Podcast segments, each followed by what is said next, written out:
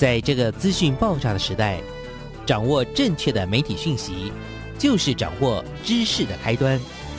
不论是电视、报纸、杂志、广播，还是像网络一样的新兴媒体，都欢迎来做客。媒体来做客。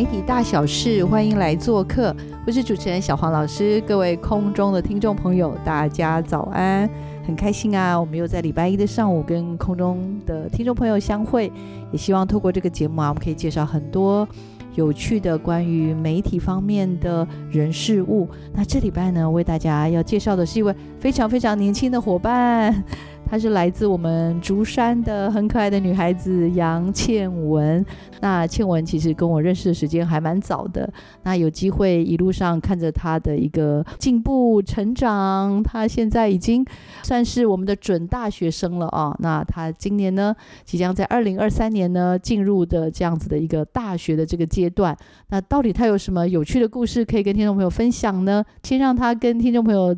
打个招呼，也自我介绍一下自己。大家好，我是杨倩文，我来自南投竹山，然后我现在是高三，就是我是因为拍摄纪录片的关系认识了小黄老师，然后后来也因为这些累积，所以我今年的九月的时候就准备要进入阳明交大来当大一新鲜人，好快哦哈！一转眼那时候认得你的时候是国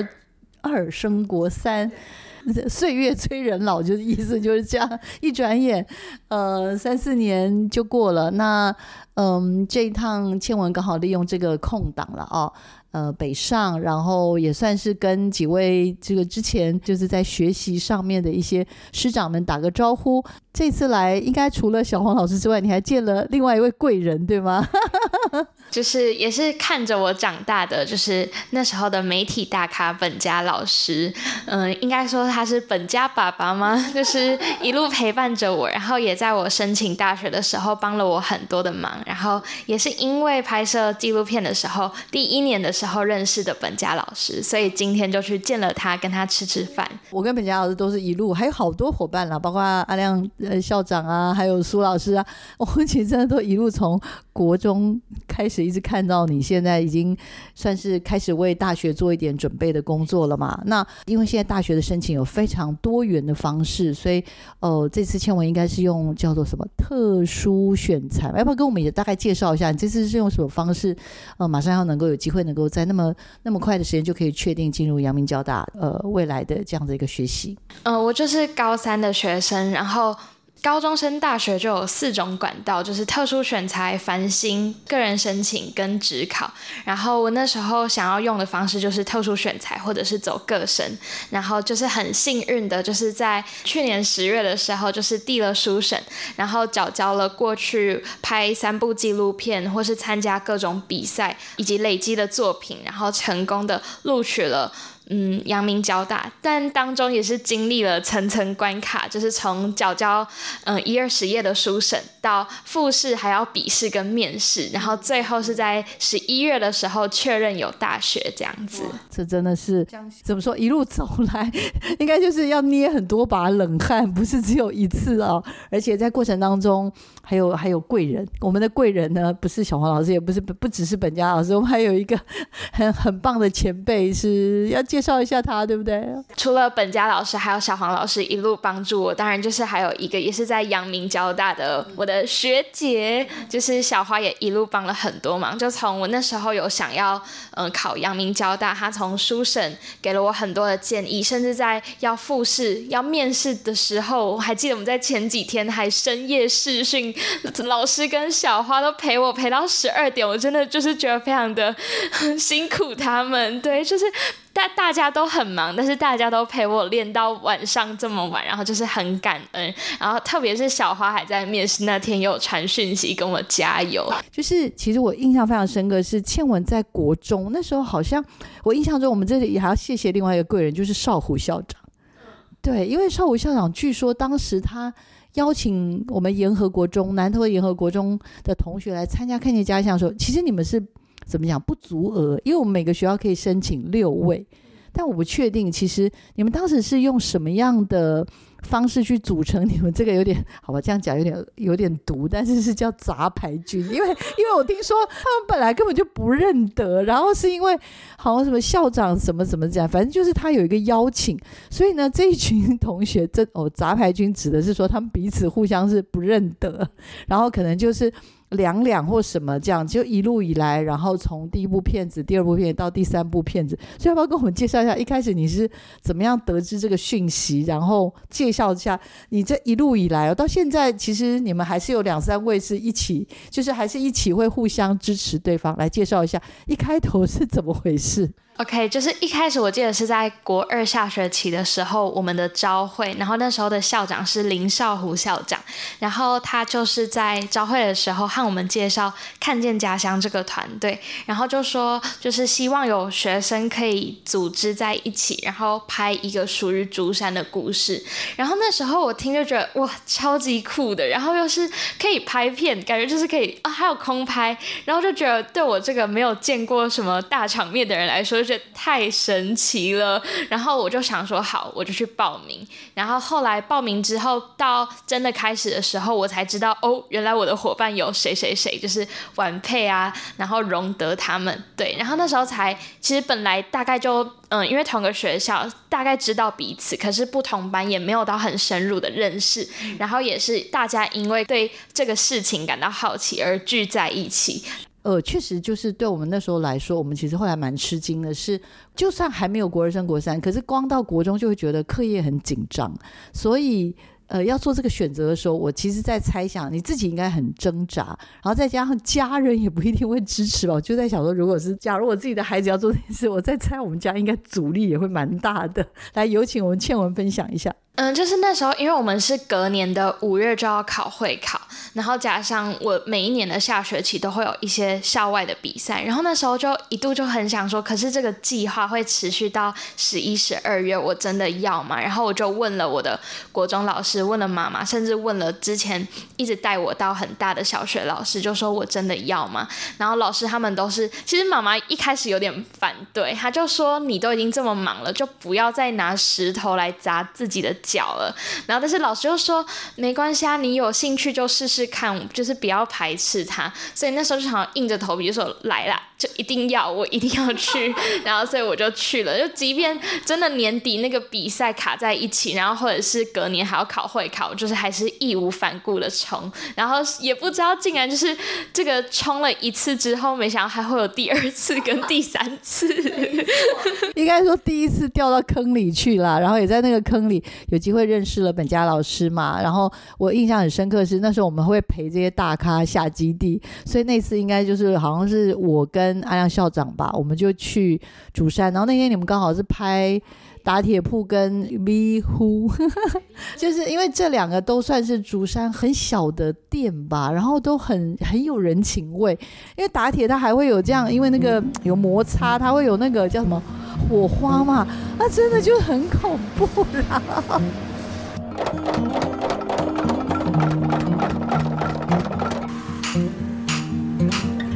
这个做拍铁哦，因为农业社会拢爱用到迄锄头、镰刀，哦，工具一些都要用到。哦，啊，阮阮就是，因为我做囡仔时，阮爸爸都是我那咧拍铁，所以都传承下来安尼。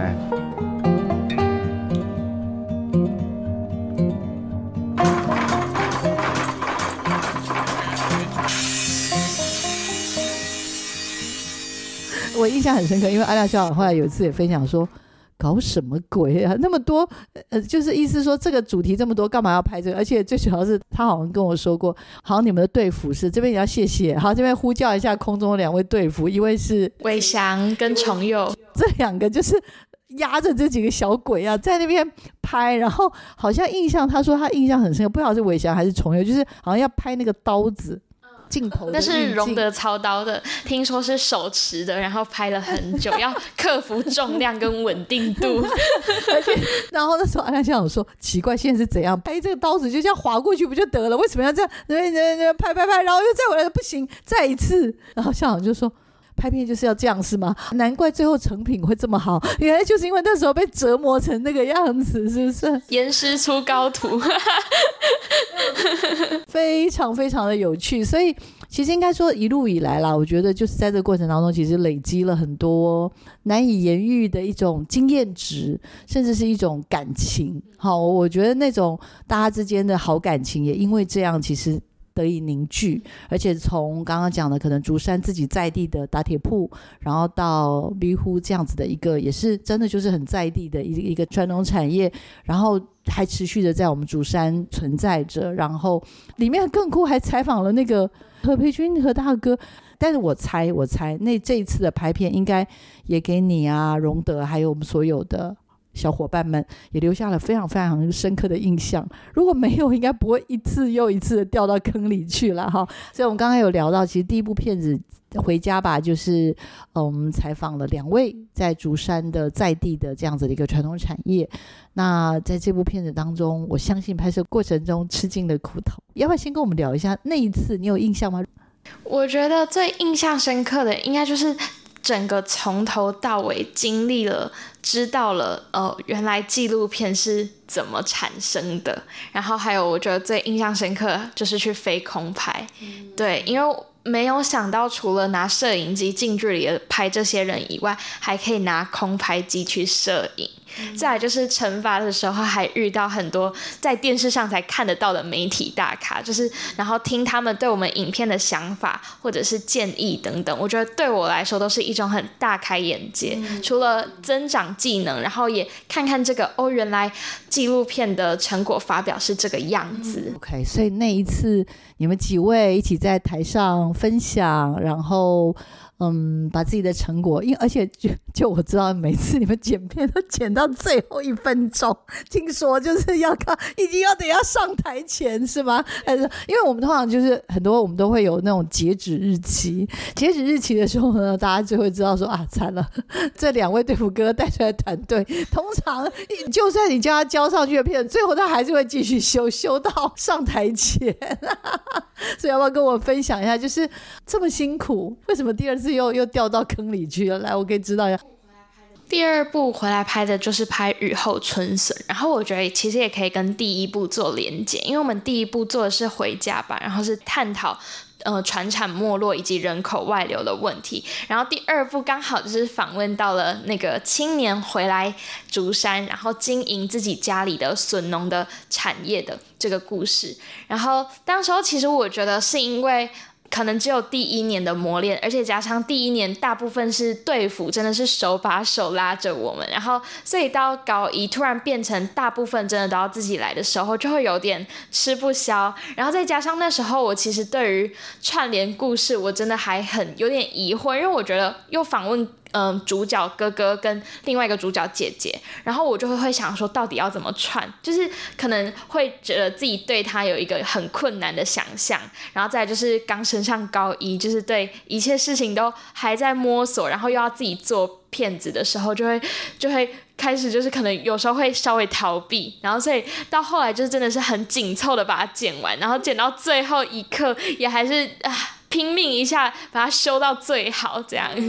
那因为刚刚我要问说你怎么掉到坑里，所以你是被队服召唤吗？还是你是应应该是说什么样的？你懂我意思？就是因为我相信还是会有一种想要逃避，就是啊，我到高中了，啊，哥哥我真的没办法，或者是呃，我觉得很有趣，但是我真的功课很忙。我的意思说，其实要划走很容易，要完成那个承诺，其实我自己觉得难度比嗯，我觉得为什么会掉到坑？其实老实说，那时候答应要拍的时候还不确定，连要拍什么都不知道，然后就已已经答应要拍了，那这个原因其实是因为我觉得从第一年真的从看见家乡里面得到太多太多，就是无论是自己的收获或者是认识的这些师长，都会让我觉得说，如果再继续下去，肯定是一定会有更好的发展，应该就是凭着这个信念吧。即便那时候真的都不知道要拍什么，所以就觉得说啊，不管还有这个机会，也不是白不是，所以又再次的投入到这个坑里面。嗯，但是我知道。虽然答应了，但是在过程中会一直自我怀疑吧。然后因为上高中就是一个完全不一样的世界，因为我知道。就是课业啦，然后有啊，对，还有倩文刚刚可能还没有跟听众朋友报告，因为他其实也是很厉害的国语文竞赛的选手，所以他一天到晚都要去比赛。我我好像印象很深刻，就我们常常会说哦，对不起，因为他要去比赛，所以他会晚一点到，但他还是会到。我就想说也太感人了吧，是不是？要不要跟我们分享一下？就是这种纠结应该很多，对不对？现 在就算答应了，过程中应该还是会一直想要逃走吧，对不对？嗯，会想要逃走，应该是说会觉得会一度会觉得很累，但是至于逃走，好像又没有到那么夸张，就会难免会想要放弃，但是就会觉得说不管我，我就是因为我就会觉得说我我其实也蛮喜欢看自己这么忙，然后有这么多事情，就是我就会觉得这样很充实，即便就是有比赛或者是要拍片，两者并行，我就会觉得都很开心，而且其实都算是在做自己喜欢的事情，就是在。累也没有关系，这样子。其实后来，我觉得后来的第二部片，其实雨后春笋的这个作品难度非常非常的高，因为好像笋子的话要采收通常是半夜吧，所以呢，他们几位都是那种半夜，就是那个 middle of night，真的 middle of night，就是差不多我如果没记错，好像差不多十二点出头就要出发的。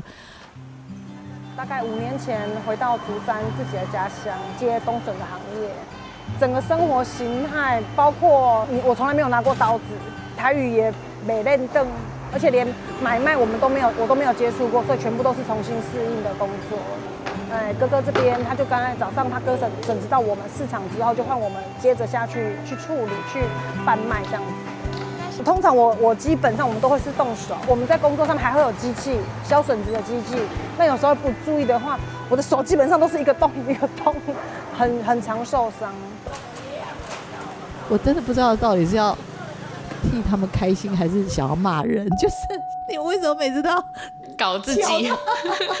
那你自己说自己说。就是那时候，首先是因为被主角吸引嘛，但是后来才发现，原来做笋子根本就不容易，因为他们，而且他们又是做一条龙的，就是除了自己采收，然后到后面还要再自己卖，跟可能做加工品，然后反正那时候我们就想说，不行，我们一定要记录到最真实的。采竹笋的样貌，然后即便那个老板就跟我们说好啊，但是我们一两点就要上山哦，不是下午一两点，是深夜一两点。然后那时候就上山，就说好，没关系，我们就走，所以根本就。觉也都没什么睡到，然后就十二点就骑着机车，然后就往上冲。而且重点是，就是除了是在深夜摸黑采竹笋以外，就是蚊子还很多。就是即便你都已经包紧紧，蚊子还是找得到洞盯着下去。对，然后就是很辛苦，而且那个竹笋的重量又很重，然后他们就这样一篮一篮的扛上车，然后再扛到菜市场去卖，就发现真的很不容易。然后我们也只是跟那一天，然后就累。成这样，真的很有趣。就是每次听你们分享，我都还是觉得很好笑。其实已经听了大概一百遍，但是还是真的觉得很很夸张。就是说，怎么会这么会挑主题，然后怎么会这么疯？我我都在想说，队服会不会就想办法出声，然后来制止说，嗯，没关系，你们可以再找找看有没有更适合的主题。都没有，还想办法推坑你们吗？当然我知道，对你们来说就是一个高中生的作品。可在这个作品当中，我我觉得真的也还蛮谢谢对付哥哥们，还有就是你们的坚持啦，所以我们就会看到真的很动人的一对兄妹的故事，然后也让我们去了解说，你看，因为我们都知道竹山竹山笋子笋子，像我自己的什么笋包啊什么这样，反正你就是知道很多，那你笋子很有名，然后嘞，然后然后你真的什么就你大概知道就是只有这样。可是透过这部影片，我就会看到那个很多，就是刚刚讲，不管是打铁铺那个背后的故事，他那个儿子怎么样来传承这个百年老店，到逼呼的这个故事，这个这个阿姨这么辛苦，先生就是家里呀怎么都很辛苦，但是还是坚持，只是希望能够提供一个好吃的、大家喜欢的东西，然后到最后这个竹笋也是啊，希望能够回来传承。我就觉得说看到了那个。影像这件事情的一个层次感，所以就是当你们上台，然后你们放出那些片子一样啊，也是台下坐的满满的人，大家就会觉得，唉，太感动了。有没有人回馈什么话给你？比较久远，但是我就觉得回家吧，我真的很感动。对，就是第一部回家吧的时候，就特别是看到后面，然后用何培军先生，他就是有点像说书人的方式，把我们的故事串起来。然后后面就是带空拍，最后就是回家吧。就我觉得那一部就是完全感动自己。笋农，你没有感觉也很感动吗？好，我们那时候看完都快不行了，想说。我觉得笋农的话，对我来说就是一个挑战吧。哦。对，跟一个学习，关于就说故事的挑战。对对，然后跟一个历练，因为就是比较偏对付放手，让我们自己做之后的一个历练。应该是说开始要学会松手给你们，然后让你们去自己自我挑战。可是这个中间也有一些，我觉得这有一些真的是全新的挑战。而那个挑战就是对付，相信你可以，但是你在那个黑暗当中的摸索，然后会觉得好可怕，会不会摔跤啊？会不会摔跤啊？不知道镜头在哪里，然后最后。终于，终于走到尽头，然后看到了光，哇，真的是很美好的故事。倩文其实他是竹山人嘛，对不对？然后是念的是中心高中。然后他在二零二二年，呃的这个到二三年的这个透过特殊选材，他呃准备在二零二三年的这个新的学期里面呢，新的年度会进入阳明交大。然后他念的科系是呃是选百川学士学位学程，算是不分系的概念，但是主修就是跟传播是有关的。那当然也很多很多的听众朋友，每一次啦，我们介绍这些比较特别的同学的时候，就会有很多家长在下面会留言说：“哎，那可不可以多分享一点，就是这个求学上面的一些呃经怎么讲，就是啊，知道怎么做吗？怎么申请吗？才有办法嗯，能够透过百川计划能够进入到大学了哈。那当然，当然，我想我们等一下可以讨论倩文的第三部作品之前，要不要也让大家也了解一下好了？所以透过特殊选材，然后进入这个。呃，阳明交大的这样子的一个学程，刚刚讲的，其实经过了大概应该是好几个月，对吗？可能也要做很多的准备，对？所以你大概是在什么时间，大概决定要做这件事情，然后到整个的完成，大概这中间会需要多少时间？嗯，其实我觉得一一般高三生来说，大概在暑假或者是九月的时候，如果已经有想要特殊选材，就一定要很确定的开始去做这些功课，甚至可以在暑假的时候把自己的志愿序还有自己的过去的经历全部都累积起来，然后到九月的时候罗列志愿序，把真正想要投的学校都拉出来以后，就可以开始去针对这些校系去做备审资料。然后像我那时候呢，其实我觉得我有点不乖，因为我那时候就是比较顽固，我就想说我不想要不专心，所以我那时候其实就是坚持我一定要看见家乡惩罚结束后，我才想要栽进去特殊选材里面，因为那时候有。骗子的压力，对，所以其实大部分正常人大概是九月或者是八月一定就会开始做特殊选材，其实是高中生大学里面跑在第一个的升学管道，所以也是最快确定有大学，最最晚的学生应该大概都在。一月的时候就可以确定自己到底有没有学校，对。然后特殊选材大部分都是在十月或九月的时候，各校会试出简章，然后你这时候就可以去看你的条件符不符合，那你有没有相关的作品，以及你的经历如何，然后就可以确认自己想要投哪些学校。再来就是等到十月或者是九月底就要开始送书审资料，那些书审资料就是会跟你过去的经历是有关的，你要告诉。呃，教授们说，哦，我的作品是怎么样，可以来符合呃你们科系的标准这样子，所以我大概是在十月中的时候。就投出了阳明交大，然后成大、中正、台大等等的学校这样子。在大概隔两三周之后，这些学校就会陆续的告诉你说，哎，你的第一关有没有通过？如果你有通过，那很高兴，你就可以来参加我们的复试。可是复试的话，又会每一个学校的规定又不一样，像是大部分学校的复试基本上只有面试，但是像阳明交大就还要再考笔试。所以我那时候去阳明交大的时候，就是早上考笔试，下午再考面试，然后最后在大概在等一个礼拜多的时间，你就可以知道自己到底有没有学校。好紧张哦！后面突然节奏变得很快，就是送出资料之后，可能两到三周就知道有没有进入第二阶段，然后第二阶段面试完之后，可能不到十天你就知道有上或没上。好紧张啊！救命啊！我感觉我比你还紧张。但是应该这样说，就是回首这样子的一个准备的过程。呃，刚刚也提到，就是其实倩文也一直有参加类似像这种国语文竞赛啊等等这样子的一些比赛，所以我就还蛮好奇的，这所有东西同整在一起，在呃我们在申请特殊选材这个部分，所以。呃，倩文，你现在回过头去，你会觉得大家都应该要尽量去多试试看吗？还是可能要比较聚焦自己有兴趣的东西？那因为我相信很多家长会很好奇。嗯，我自己觉得。学生的自己的志向方面的话，尽量是往自己有兴趣的地方去探索。然后，如果是真的想要做特殊选材的话，尽量可以产出一定的作品或者是成绩，我觉得会是比较有希望的。因为如果你只是表现出你对某一个呃领域你有兴趣，或者是你有一点点累积，那其实我觉得会走个生会比较适合。因为特殊选材其实你还要跟很多实验学。校或者是自学生去比，那他们其实本身就是他们的生活就是都在做自己的 project，所以如果你没有自己很足够重量的东西的话，你是无法跟他们比较的。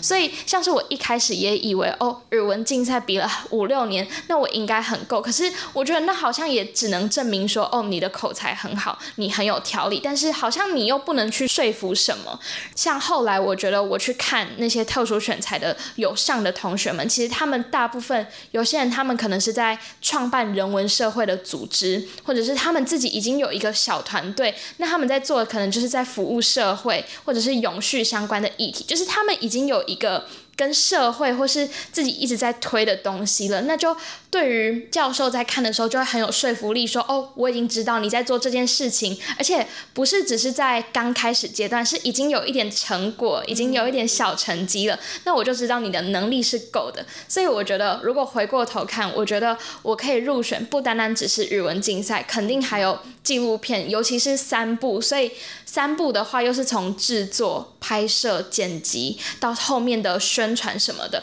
就可能就会比较能够去证明我的能力。对，就是在这个部分，可能要交代清楚会更好，否则就是其实走到个身还可能会比较轻松一点点。是是，所以特殊选材真的不是一条简单的路哦。所以如果爸爸妈妈有兴趣，我觉得可以到网络上去做一些资料的查找了哈，然后或许也可以去。想听我们今天的节目，可能就可以透过倩文的这样子的一个脉络，但当然，它这个只是其中的一个一种脉络嘛，哈。我觉得也没有一个绝对的公式了，哈。只是今天想透过倩文的分享，能够让大家更有概念一些些。好，那再来再来，我们就还是要回到倩文过去这个三四年、四五年的一些努力了，哈。刚刚谈到的前面两部片子《回家吧》，还有这个后来的这个《雨后春笋》，这两个其实都是跟竹山有关系。好，那到了。高二、高三，倩文 又再度的滑进了回流导演这个大坑哎。然后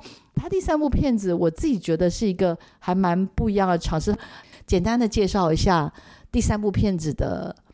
主题，还有重点，还有为什么是阿生阿姨。简单来说，就是我高二下学期的时候，对于人群、族群这个东西有蛮深的好奇，特别是呃最近很频繁会出现在我们生活里的外籍移工或是新住民，然后所以那时候就引发我的动机，我就想说，我想要找一个竹山的嗯可能越南小吃店去做拍摄。然后后来因人际会找到了这个阿生越南小吃，然后至于为什么会是他呢？其实是因为我第一家本来想要拍摄的那个法国面包就是被拒绝了，然后我才跑来找阿生阿姨。然后他其实本来也很腼腆，可是他也不知道为什么他。就是我我只问了一次，他就答应了，然后也后来就开始跟他很密切的交流，他才慢慢的愿意放心让我去拍，让我去了解。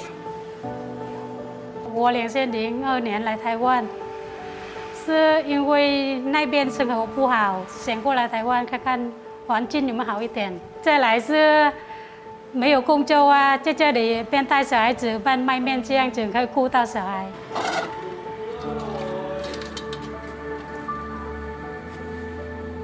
刚开始客人还不知道，台湾人还没有办法接受。那时候台湾人很少人就是，再来慢慢客人是在介绍，一人传下去，一人就介绍客人过来。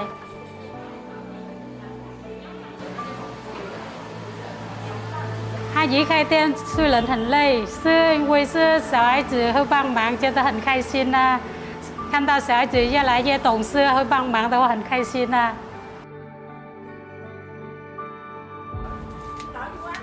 nãy giờ không có bài hàng là chị đi ngủ rồi đó 因为阿姨那边很多种，阿姨每天那个换口味，那个自己的越南人知道，他每个来每天来吃不一样的。这每天客人固定他们来，每天都是这样，他吃太太久，他就觉得吃不下了。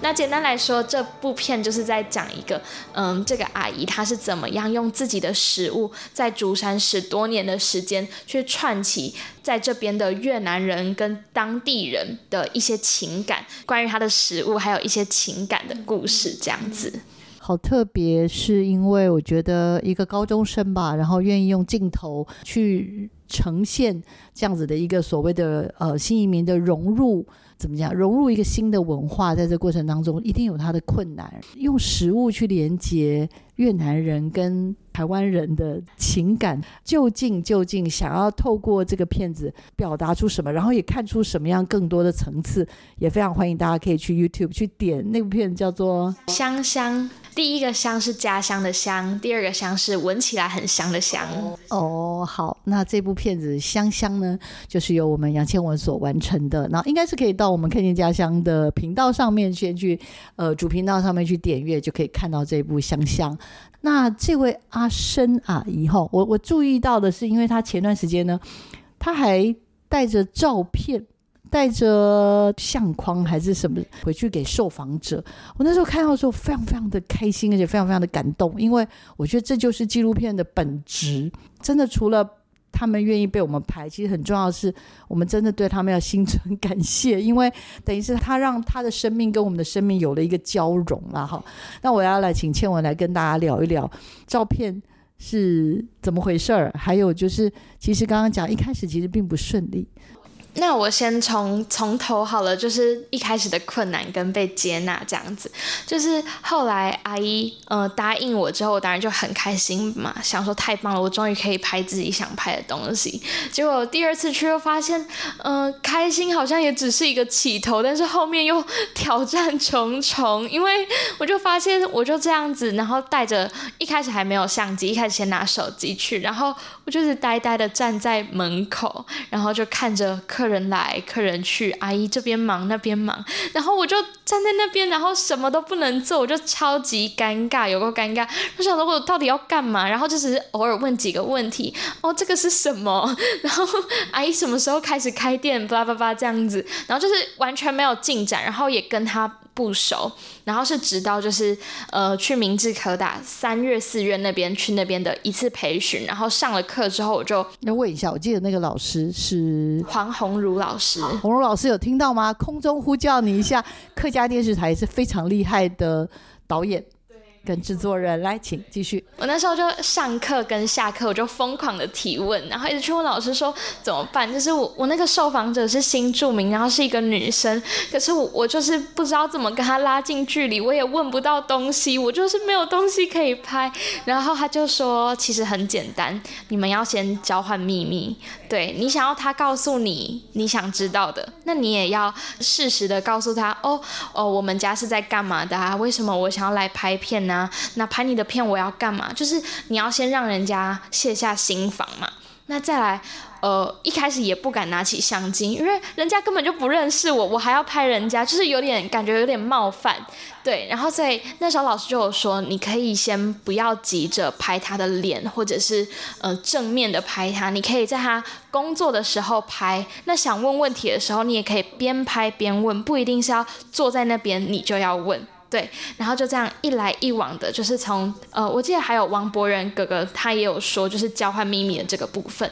然后以及就是适时的一步一步的去彼此的交心，其实到后面就越来越好。然后真正让我发现自己终于成功的时候，是呢，他的小孩就是本来有时候会在店里帮忙，但是那天真的太忙了。然后阿姨的姐姐就说：“来，妹妹，你帮我泡咖啡给那个客人。”然后就说：“真的吗？”然后我就好，我泡，我泡，我泡，然后就泡了。然后我终于发挥功能了，我终于不是这里的人形立牌。然后就泡完咖啡之后说：“啊，你帮我算钱一下，啊，你帮我打包一下。”我就发现哦。他们好像开始愿意相信我了，然后我我我还可以帮他们做事，对，然后就也因为那次之后开始可以更密切的去交流，然后多问一些问题，就是从那个时候就知道哦，我的努力好像慢慢有一点收获了，对，然后所以后来的素材或者是访问都有一点点的成绩这样子。那个大概是你去这边罚站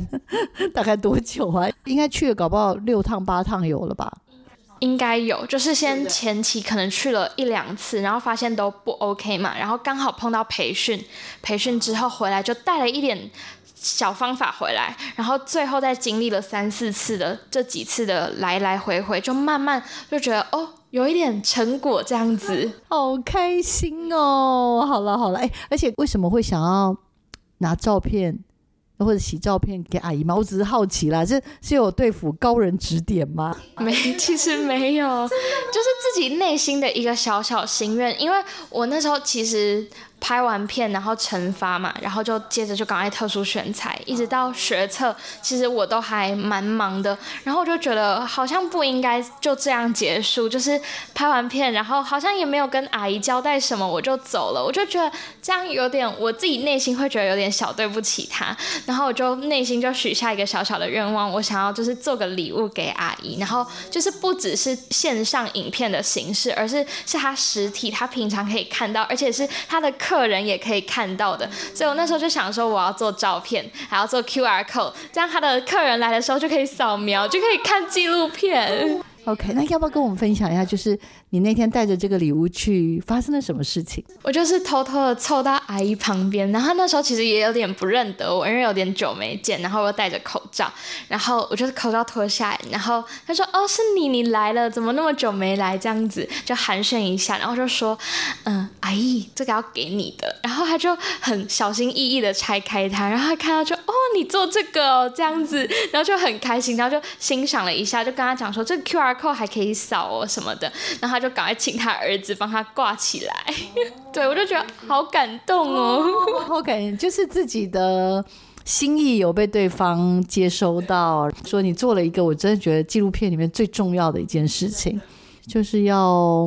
怎么呢？就是刚刚讲了，就是谢谢这个受访者，他愿意让你成为他生命中的一个部分。对对对，而且我想要补充，就是我觉得这一次的旅程真的是让我有。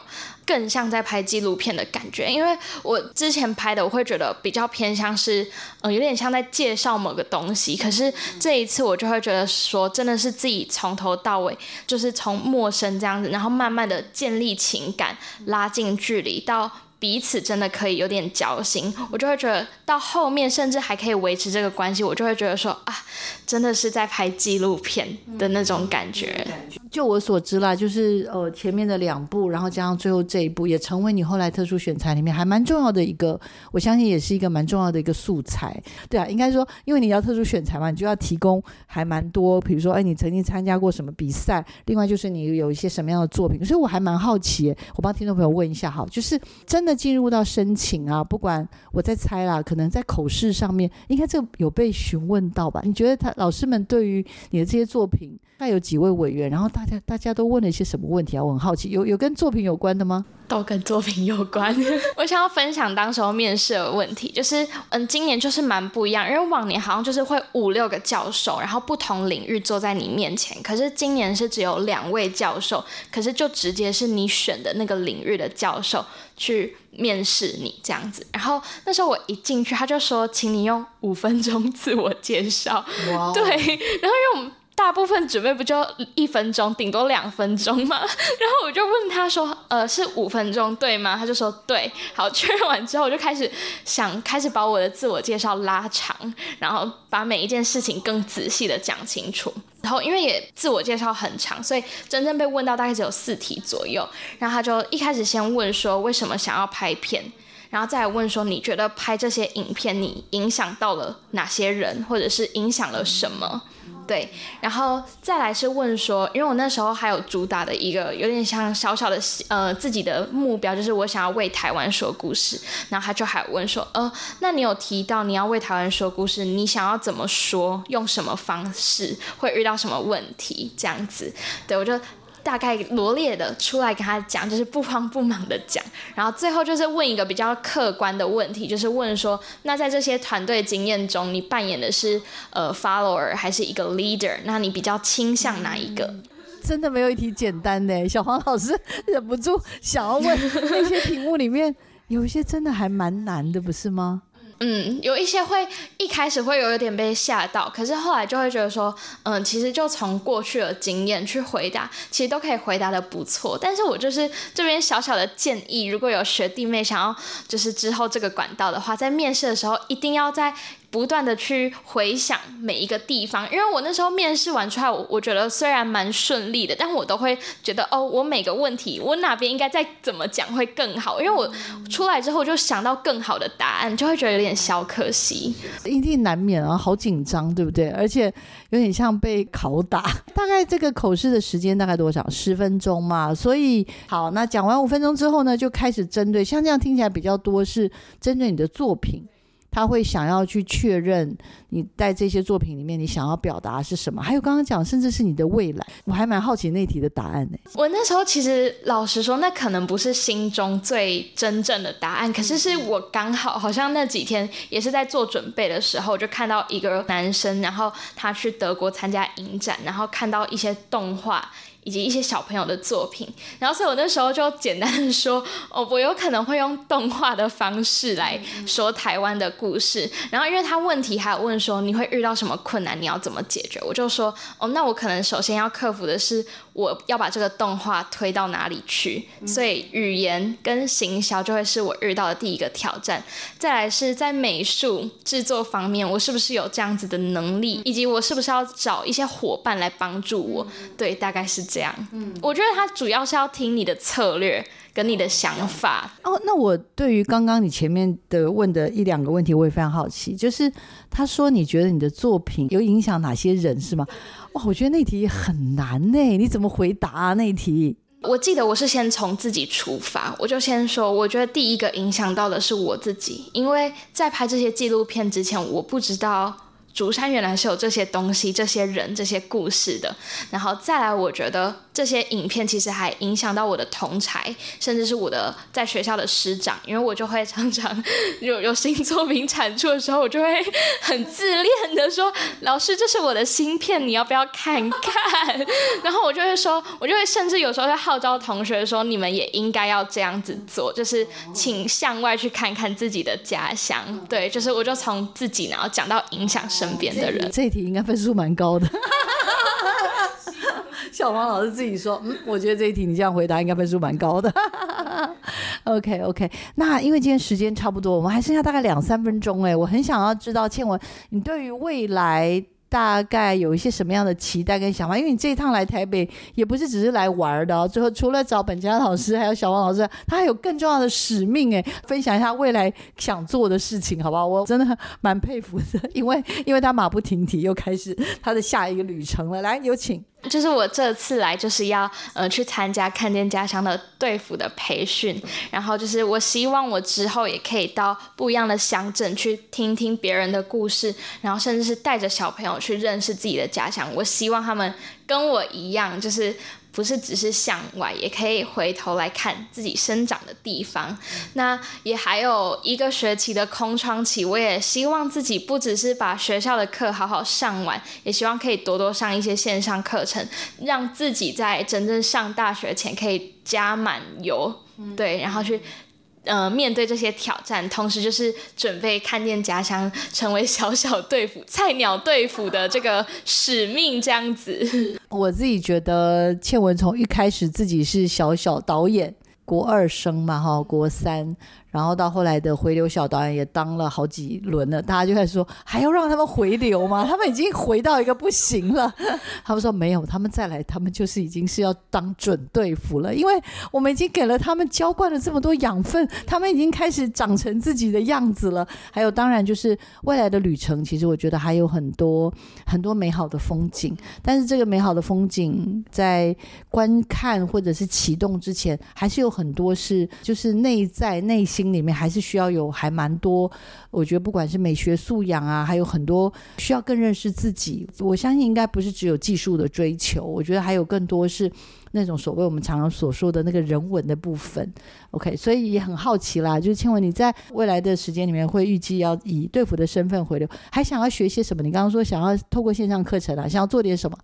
对，我现在是有报一个嗯决策实战班，就是是一个线上一个算是 KOL 他开的班，然后听说课程蛮严的，我也是错了一代，然后就是呃会也是遇到很多，应该会遇到很多厉害的人，然后但是我们在那堂课里面就会去学，我我们想要让这个社会变更好，所以我们要试着去。看问题怎么解析问题跟解决问题，是我之后线上课要上的课，所以就会先哦，好像感觉已经朝向那管理跟那个行销这条路上走了，对不对？那小黄老师呢，就要在这边跟所有听众朋友再会喽，也祝福吧，我们千文在呃未来最后的半年的高中的生涯呢，能够顺顺利利，然后当然呢，有机会能够进到阳明交大的。